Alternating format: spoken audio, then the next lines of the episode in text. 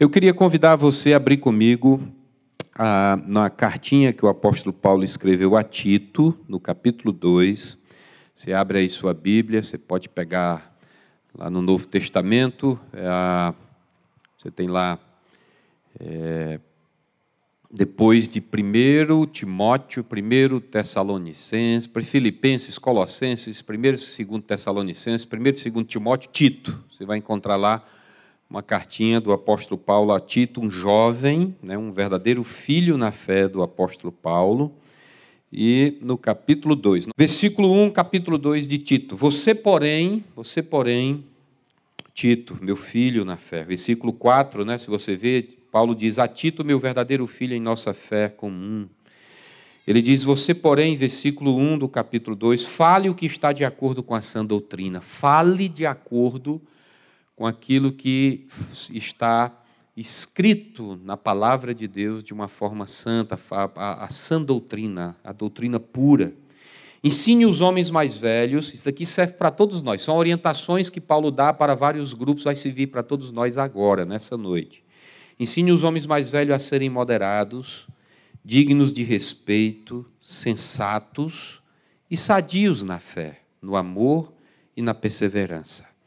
Semelhantemente, ensine as mulheres mais velhas a serem reverentes na sua maneira de viver, a não serem caluniadoras nem escravizadas a muito vinho. Parece que as mulheres gostam de virar um copinho lá. Mas a serem capazes de ensinar o que é bom.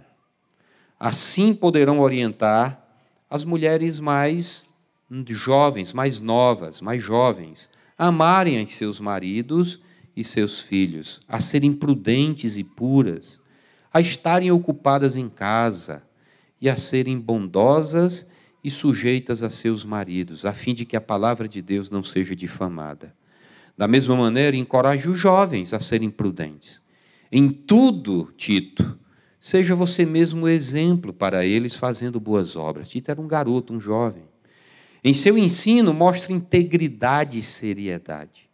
Use linguagem sadia, contra a qual nada se possa dizer, para que aqueles que se opõem a você fiquem envergonhados por não poderem falar mal de nós. Ensine os escravos a submeterem tudo a seus senhores, a procurarem agradá-los, a não serem respondões e a não roubá-los, mas a mostrarem que são inteiramente dignos de confiança, para que assim tornem atraente em tudo o ensino de Deus, nosso Salvador. E aí vem, a partir do versículo 11, grande passagem, porque a graça de Deus, todos esses grupos, né? Nós lemos aí vários grupos. Aí Paulo diz o seguinte: olha, os jovens, as mulheres, os homens mais velhos, né?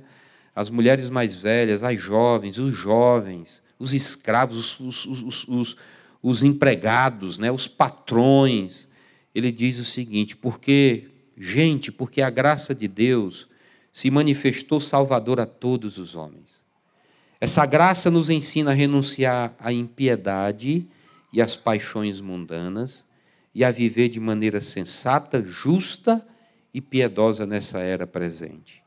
Enquanto aguardamos a bendita esperança, a gloriosa manifestação de nosso grande Deus e Salvador, Jesus Cristo. Ele se entregou por nós, a fim de nos remir de toda maldade e purificar para si mesmo um povo particularmente seu, dedicado à prática de boas obras. É isso que você deve ensinar Tito, exortando-os e repreendendo-os com toda a autoridade. Ninguém o despreze. Amém? Amados, ah, interessante que o apóstolo Paulo, nessa epístola a Tito, a Tito, Veja aí se não está muito alto o microfone, está tudo bem aí, né? O som. Então, nessa epístola a Tito, se você prestou atenção no texto que nós lemos, nesses 15 versículos, o apóstolo Paulo ele faz aqui uma inversão, uma inversão em sua costumeira metodologia de escrever as suas cartas. Quando você pega aqui as cartas de Romanos, Gálatas, Efésios, Colossenses, Normalmente o apóstolo Paulo ensina doutrina e depois ele estabelece o dever. Quando você pega as outras cartas, Paulo ele faz isso. Ele primeiro trabalha com a doutrina, ele fundamenta a doutrina, ele vai fundamentando aquilo que ele quer depois apresentar para o seu ouvinte, né? Por que é que eles devem fazer o que devem fazer com base na doutrina que ele vem, que ele vinha ensinando, aplicando, né? Normalmente em suas abordagens, primeiro ele dá o preceito, depois é que ele vem, depois é que ele vem com a orientação da conduta. Primeiro ele ensina a teologia, depois a ética. Paulo faz muito isso na grande maioria das suas cartas. Conforme, conforme o ensino de Paulo, a doutrina determina a ética, né?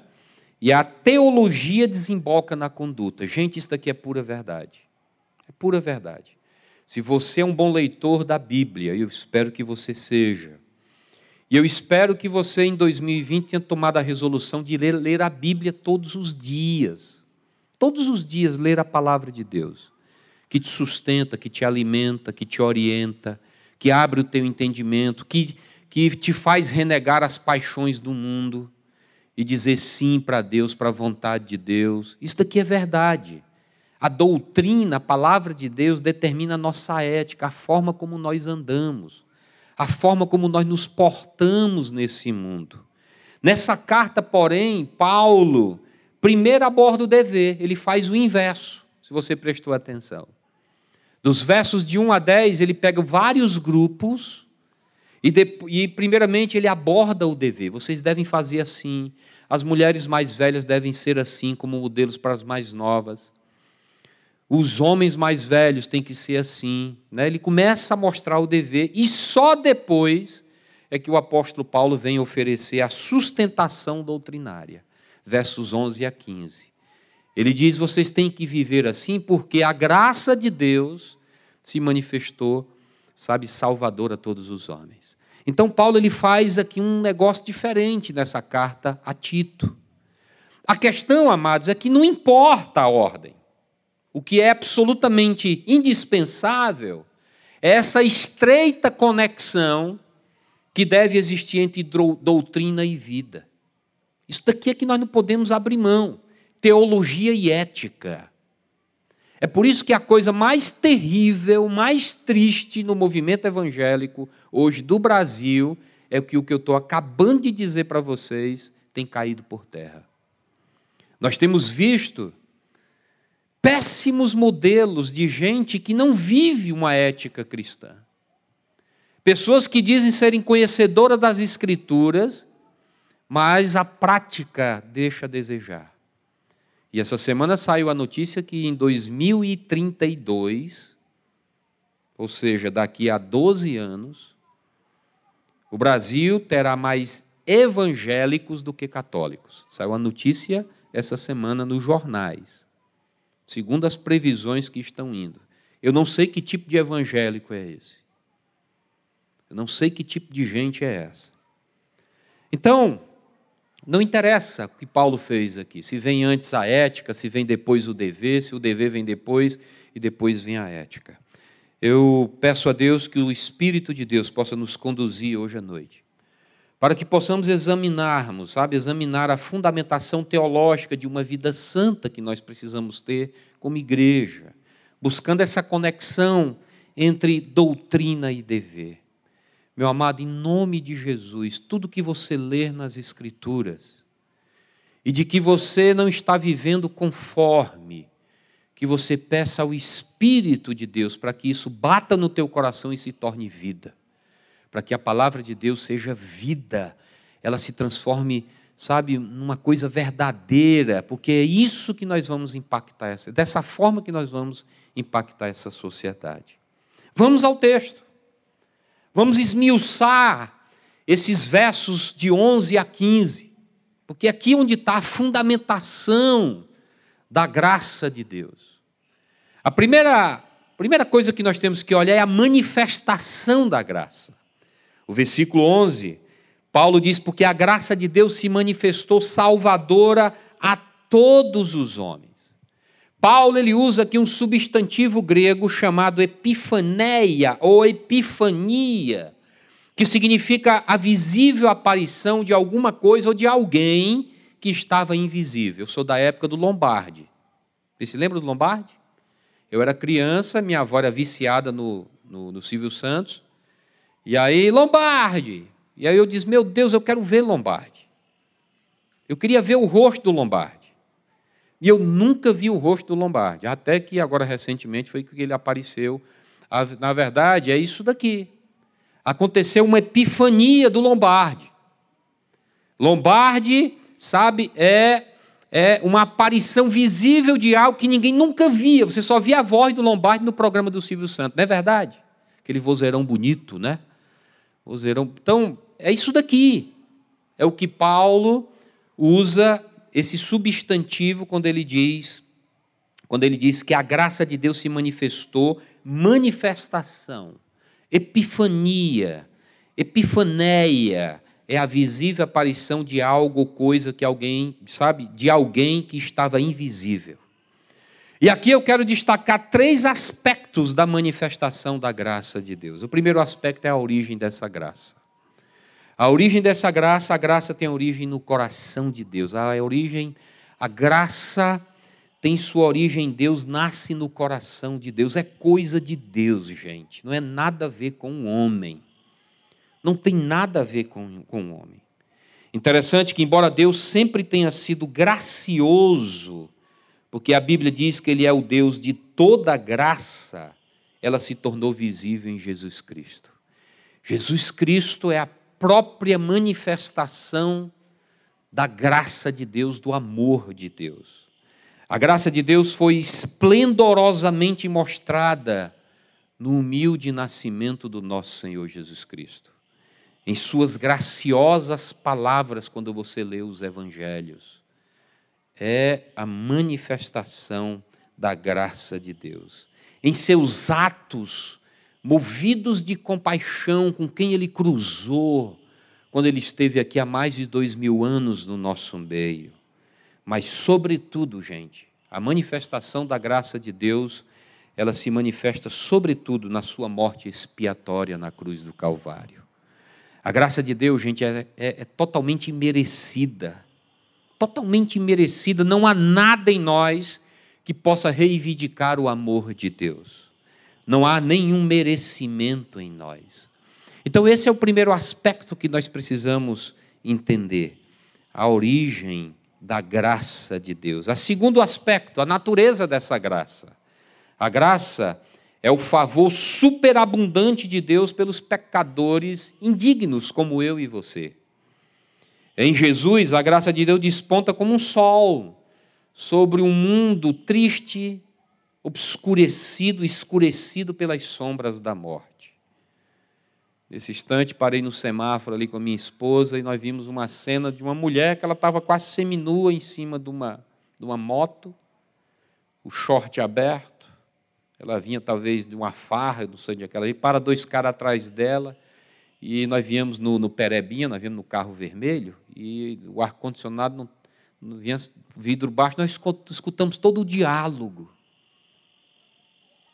um mundo escuro, feio, bagunçado, triste, fácil de se perder.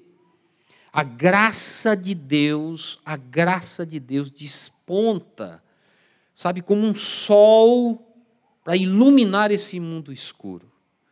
Eu gosto muito da definição de William Hendricks, em um dos seus livros, quando ele diz que a graça de Deus é seu favor ativo que outorga o maior de todos os dons a quem merece o maior de todos os castigos que somos nós.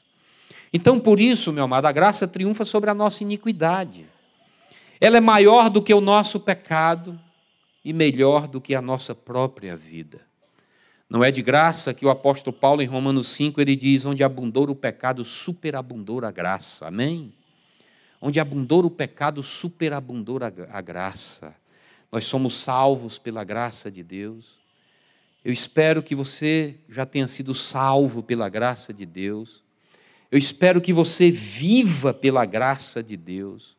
Eu espero que você dependa da graça de Deus, porque eu quero dizer para você, meu amado, que nada nós somos sem a graça de Deus. Nada somos sem a graça. Amém? A gente precisa entender isso. Por causa da graça, embora perdidos, nós fomos achados. Embora mortos, nós recebemos vida. Então, esse é a segundo, o segundo aspecto, a natureza da graça. E tem um terceiro aspecto desse versículo 11, a extensão da graça de Deus. Amados, a manifestação da graça não alcança todos os homens quantitativamente, mas todos os homens qualitativamente. O que é isso? É que ela alcança todos aqueles que são comprados para Deus, procedentes de toda tribo, toda tribo, língua, povo e nação, mas não no sentido de que todos os homens, sem exceção. A salvação é universal porque ela alcança todos os homens. Está aí. A graça ela está passando sobre a cidade de Sobral, a periferia de Sobral, os lugares mais feios de Sobral, nos inferninhos de Sobral, está passando a graça de Deus, certo? Ela alcança todos os homens sem acepção, mas não a todos os homens sem exceção. Você sabe por quê? Porque, diferentemente do que a Igreja Católica Apostólica Romana diz, não há universalismo na salvação. É preciso se posicionar por Jesus Cristo. A graça passa, como passou várias vezes na minha vida, até que um dia eu tive que responder positivamente. A graça se manifestou, está aí em todos os quadrantes dessa terra, o amor de Jesus, o amor de Deus está espalhado por todos os lugares, mas precisa-se de um posicionamento, de uma decisão. Então, a extensão da graça de Deus. Então, depois da manifestação, agora vem, Paulo vai se aprofundando um pouco mais, versos 12 e 13, ele agora traz uma pedagogia da graça.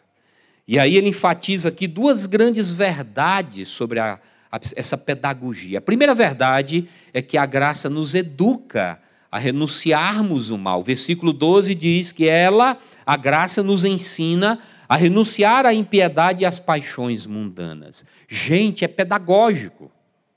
Isso é pedagógico. A graça de Deus é pedagógica, ela é educadora, ela nos ensina a viver. E é incrível, é incrível. É incrível como as pessoas precisam de uma mandinga, é incrível como a pessoa precisa de algo para manipular, sabe, para se benzer, para fazer um negócio. Alguém precisa, sabe, as pessoas não aguentam viver só pela graça, parece, por conta de uma cultura terrível que nós somos doutrinados desde a nossa, desde a nossa fundação como país, como nação. Quando chega os ídolos, a idolatria, mais uma conexão sem nada, sem nenhum interventor, sem ninguém no meio. É incrível como nós precisamos disso. Ela nos ensina a viver, ela é educadora. Amados, ser cristão é estar matriculado na escola da graça. É por isso que Paulo diz que a tua graça me basta. Não preciso de mais nada.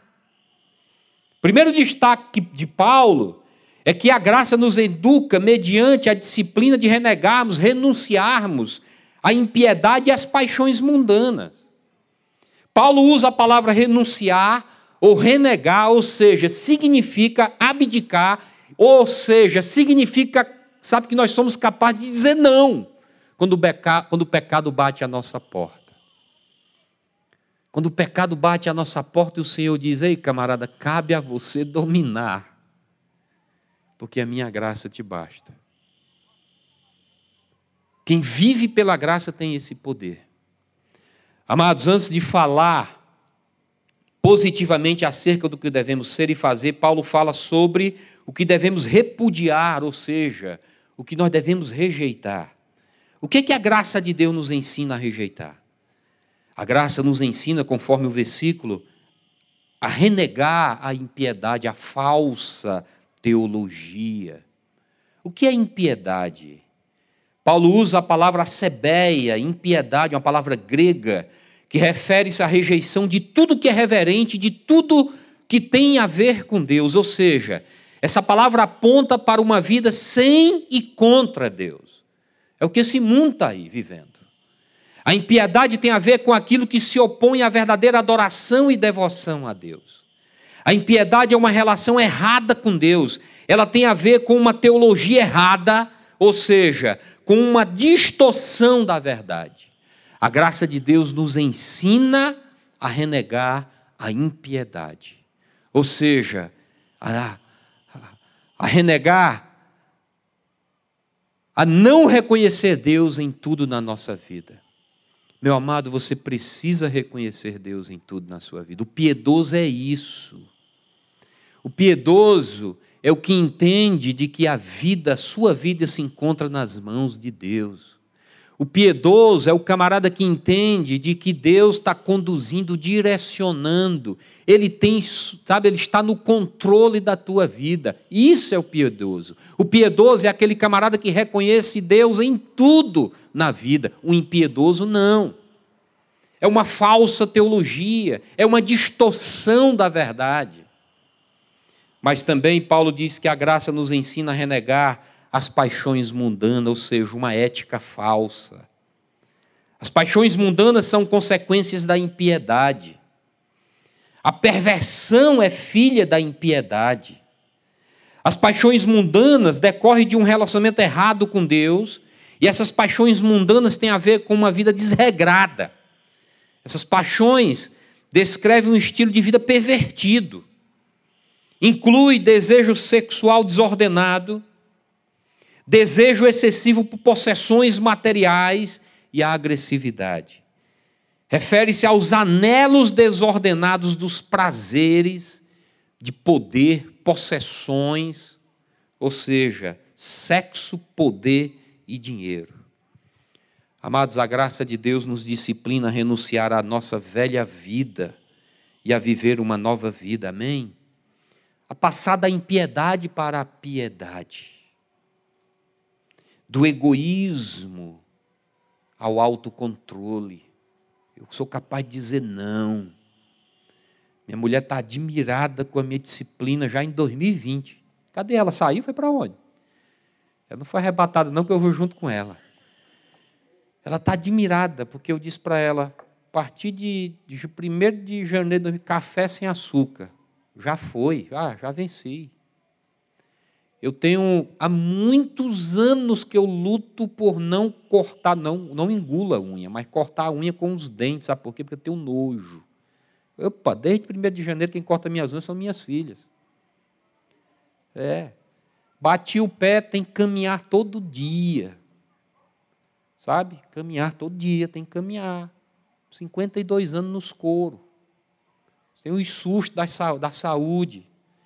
Sabe? A, a graça de Deus, a graça de Deus nos disciplina ao autocontrole, a dizer, quando você vence, meu amado, o teu estômago, quando você vence as coisas do teu corpo, quando você consegue dizer não, sabe? É, é para aquilo que está dentro de você, eu quero dizer para você que você se torna um gigante para dizer não para o pecado quando bate na tua porta. É por isso que uma das disciplinas espirituais que eu já falei várias vezes aqui, o jejum. O jejum. Ninguém consegue mais jejuar. Mas experimente, você vai se tornar um gigante espiritual. Você vai se tornar um homem ou uma mulher de Deus capaz de dizer não para o pecado quando bater na tua porta. Então a graça de Deus, ela ela ela nos ajuda a renunciar, sabe, os caminhos desonestos, ela nos leva, nos tira dos caminhos desonestos para um tratamento justo com todos os demais. Então, essa é a primeira verdade. A graça nos educa a renunciarmos o mal, sabe? Ela, ela nos ensina a renegar a falsa teologia e as paixões mundanas. E aí vem uma segunda verdade sobre a pedagogia da graça que Paulo trata lá no versículo 12. A graça nos educa a praticarmos o bem. Ele diz no versículo 12: viver de maneira sensata, justa e piedosa nessa era presente. Interessante que depois de tratar do aspecto negativo, ele se volta agora para o aspecto positivo. Ele fala sobre como a graça de Deus nos educa para praticarmos o bem. A salvação, meus amados, não é apenas uma mudança de situação, mas também de atitude. A pedagogia da graça nos educa em, um no, em nosso relacionamento com nós mesmos. A pedagogia da graça nos educa e nos leva a termos bom relacionamento com nós mesmos, com o próximo e com Deus. A pedagogia da graça, ela nos educa nesses relacionamentos.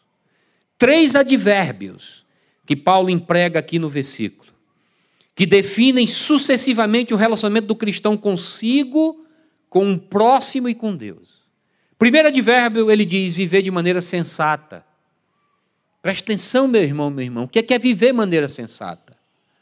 Paulo ele usa uma palavra grega chamada sofronos, que traz a ideia de prudência, de autocontrole, de moderação.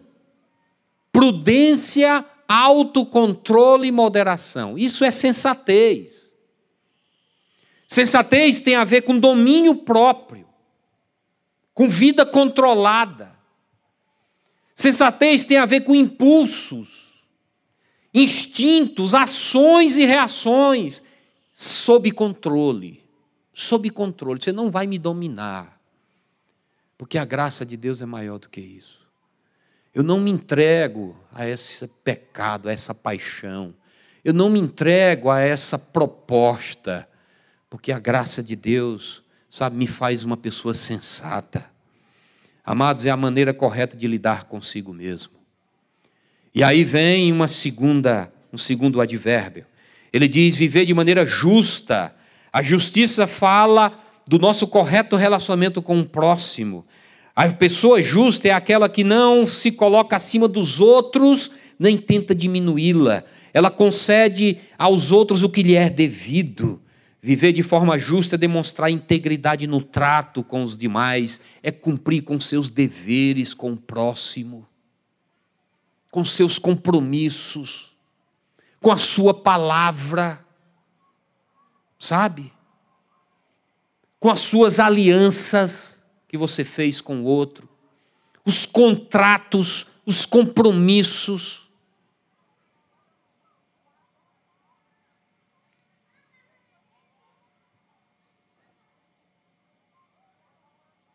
Isso é viver de maneira justa. E aí vem o terceiro advérbio que ele usa: viver de maneira piedosa. A nossa relação com Deus. A piedade, está totalmente ligada ao nosso correto relacionamento com Deus. É o verdadeiro fervor e reverência para com o único que é objeto da adoração. Somente a graça pode nos tomar pela mão, é como um aio, palavra grega aio, que era, era o camarada que pegava o infante e levava e conduzia para o ensino, sabe, para sentar ali e aprender a Torá, o Antigo Testamento. A graça é como um aio nas nossas vidas, nos toma pela mão e nos conduz a um íntimo relacionamento com Deus. A mesma graça de Deus que nos redime é também a graça que nos renova e nos capacita a obedecer a Deus e a Sua palavra. Amém, meus irmãos? Então, essa é a segunda verdade que Paulo trata aqui no texto. A segunda verdade, a graça nos educa a praticarmos o bem, viver de maneira sensata, justa e piedosa. Depois da manifestação da graça, e da pedagogia da graça, aí vem a última coisa que eu quero fechar, que Paulo trata aqui, que é a operação da graça, versos 14 e 15. Ele diz que ele se entregou por nós a fim de nos remir de toda maldade e purificar para si mesmo um povo particularmente seu, dedicado à prática de boas obras. Ele se entregou por nós a fim de nos libertar de toda maldade e purificar para si mesmo um povo particularmente seu, dedicado à prática de todas as obras. Paulo destaca aqui três verdades acerca da operação da graça. A primeira verdade, o presente da graça. Qual é o presente da graça? Ele se entregou por nós. Amados, Cristo é o presente da graça. Jesus, sendo o Criador do universo, esvaziou-se. Paulo trata disso em Filipenses capítulo 12, que é nozes. esvaziou-se da sua glória, esvaziou-se e nasceu de mulher. Presente da graça. Jesus, sendo o Pai da eternidade, entrou no tempo, encarnou-se e fez morada no nosso meio. É o presente da graça. Ele, sendo santo, se fez pecado, sendo bendito, se fez maldição sendo autor da vida, morreu em nosso lugar numa rude cruz. Essa foi a maior oferta, a maior dádiva, o maior presente. Amém, igreja? Então, a primeira verdade, o presente da graça, ele se entregou por nós. A segunda verdade, o propósito da graça. Qual é o propósito da graça? Qual foi o propósito de tudo isso?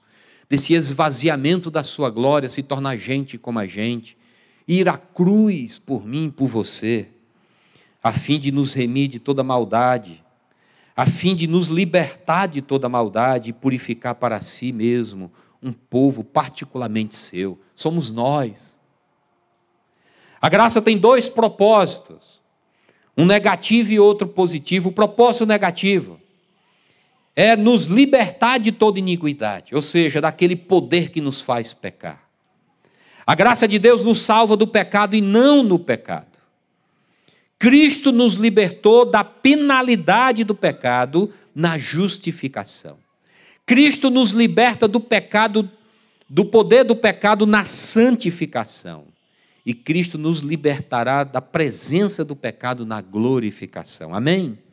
E aí o propósito positivo da graça de Deus é que Cristo, por meio de sua morte, purifique para si mesmo um povo exclusivamente seu. O Senhor, meus amados, o que Ele mais deseja e o que Ele espera de nós é que Ele encontre uma igreja, um povo limpo, exclusivo, uma noiva limpa, pura, virgem, limpa, exclusiva. Ele não aceita um povo maculado pela iniquidade, nem um povo de um coração dividido. Pelo seu sacrifício, Cristo nos comprou e agora somos propriedade exclusiva dele. Somos suas ovelhas, sua herança, sua habitação. Amém? Então, essa é a segunda verdade, a fim de nos remir de toda maldade e purificar para si mesmo um povo particularmente seu. E aí vem a terceira e grande verdade, o resultado da graça. Um povo particularmente seu para um propósito um povo particularmente seu, dedicado à prática das boas obras, tem um propósito. Não foi só para nós desfrutarmos disso e parar a graça de Deus em nós, mas essa graça precisa passar através das boas obras. A expressão dedicada à prática das boas obras traz a ideia, sabe de quê, meu amado? De entusiasmo de entusiasmo, de entusiasmo pelas boas obras. E às vezes eu tenho medo, nós estamos mais parecidos com um povo apático, acomodado na graça de Deus. Sentamos no amor de Deus e achamos que para em nós, acabou em nós mas a ideia aqui que o apóstolo Paulo usa, dedicado à prática de boas obras, a ideia de entusiasmo, entusiasmado pelas boas obras. Amados, o alvo do cristão não é apenas ter a capacidade de realizar boas obras, mas ter entusiasmo e paixão por fazê-las. Vocês me perdoem. Domingo passado eu estava na Igreja Batista Central de Fortaleza. E o pastor pediu para que apresentasse os convidados. Quem estava ali pela primeira vez. E eu confesso que eu tenho vergonha, fiquei com vergonha da Ibava, viu? Vocês me perdoem. Muita gente convidada, muita gente levada, arrastada. E o povo se levantou e foi abraçar cada um. E no final, vidas sendo salvas. A graça de Deus sendo manifesta na cidade de Fortaleza, a graça de Deus sendo espalhada. Devemos viver intensamente para aquele que morreu por nós. Amém? É. Amados, no cerne do cristianismo está a verdade de que nós somos perdoados, aceitos por Deus, não por termos feito boas obras, mas a fim de que possamos fazê-las. As boas obras não são o fundamento da nossa aceitação para o seu, o seu é, a, a, a, fundamento da nossa aceitação diante de Deus. Mas as boas obras, meus amados, é o fruto, são os frutos. Nós devemos não apenas praticá-las, mas também fazê-lo com fervor, paixão e zelo. Não devemos ser relapsos, negligentes, relapsos, remissos nas boas obras, mas zelosos, fervorosos, praticantes. Amém, meus irmãos? De graça recebeste, de graça dai. O que é que é a graça para você, querido? Não bateu ainda no teu coração? O que é o amor de Deus sobre a sua vida, sua família, sua casa? Onde é que você estaria? Essa é uma pergunta que eu faço todo dia. Aonde estaria sem a graça de Deus? Aonde eu estaria agora sem o amor de Deus? Esse negócio não pode parar em mim. O mundo clama, grita, grita, grita pela graça de Deus, pelo amor de Deus. Eu quero concluir relembrando aqui. Pode passar. Pode passar. Pode passar. A manifestação da graça. Porque a graça de Deus se manifestou salvadora. Estava na glória. Estava lá. Estava lá. Sabe? Estava lá. Ela se manifestou. Ela se manifestou salvadora a todos os homens na pessoa de Jesus Cristo. Essa é a manifestação da graça, a epifania da graça, a pedagogia da graça. A graça ela nos educa a renunciarmos o mal, a impiedade, as paixões mundanas. E a graça nos educa para praticarmos o bem vivermos uma vida justa, sensata e piedosa. Amém? E a operação dessa graça? Ele se entregou por nós a fim de nos libertar, de nos remir de toda a maldade e purificar para si mesmo um povo particularmente seu dedicado à prática de boas obras. Amar por onde andar. Eu preciso fazer isso, eu preciso, 2020 não tem opção. Chega Chega, chega, chega, chega de comodismo, chega de ser relapso com a graça de Deus, com o amor de Deus. Chega de achar que eu me basto. Chega de me acomodar, chega, sabe, chega. Isso aqui é para estar tá cheio de gente, convidados. A gente é para trazer dentro dos nossos carros, convidar convidar, vem, vem, vem, tem um negócio ali, tem um negócio ali para você, vem. Sábado passado, depois de celebrar o casamento, eu fiquei impressionado a quantidade de pessoas, não foi? Augusto estava lá comigo na mesa.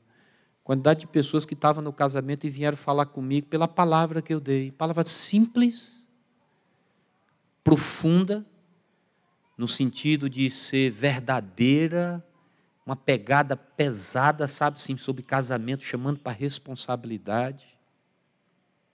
Uma senhora me puxou para o canto e disse: Pastor, pense numa palavra firme que o senhor deu para aquele casal, mas quero dizer para o senhor que você viu foi para um bocado de casados que estão aqui, que talvez estejam com a mente, a cabeça aí, né, virada, pensando. Eu quero dizer para você que o mundo clama pelo amor de Deus.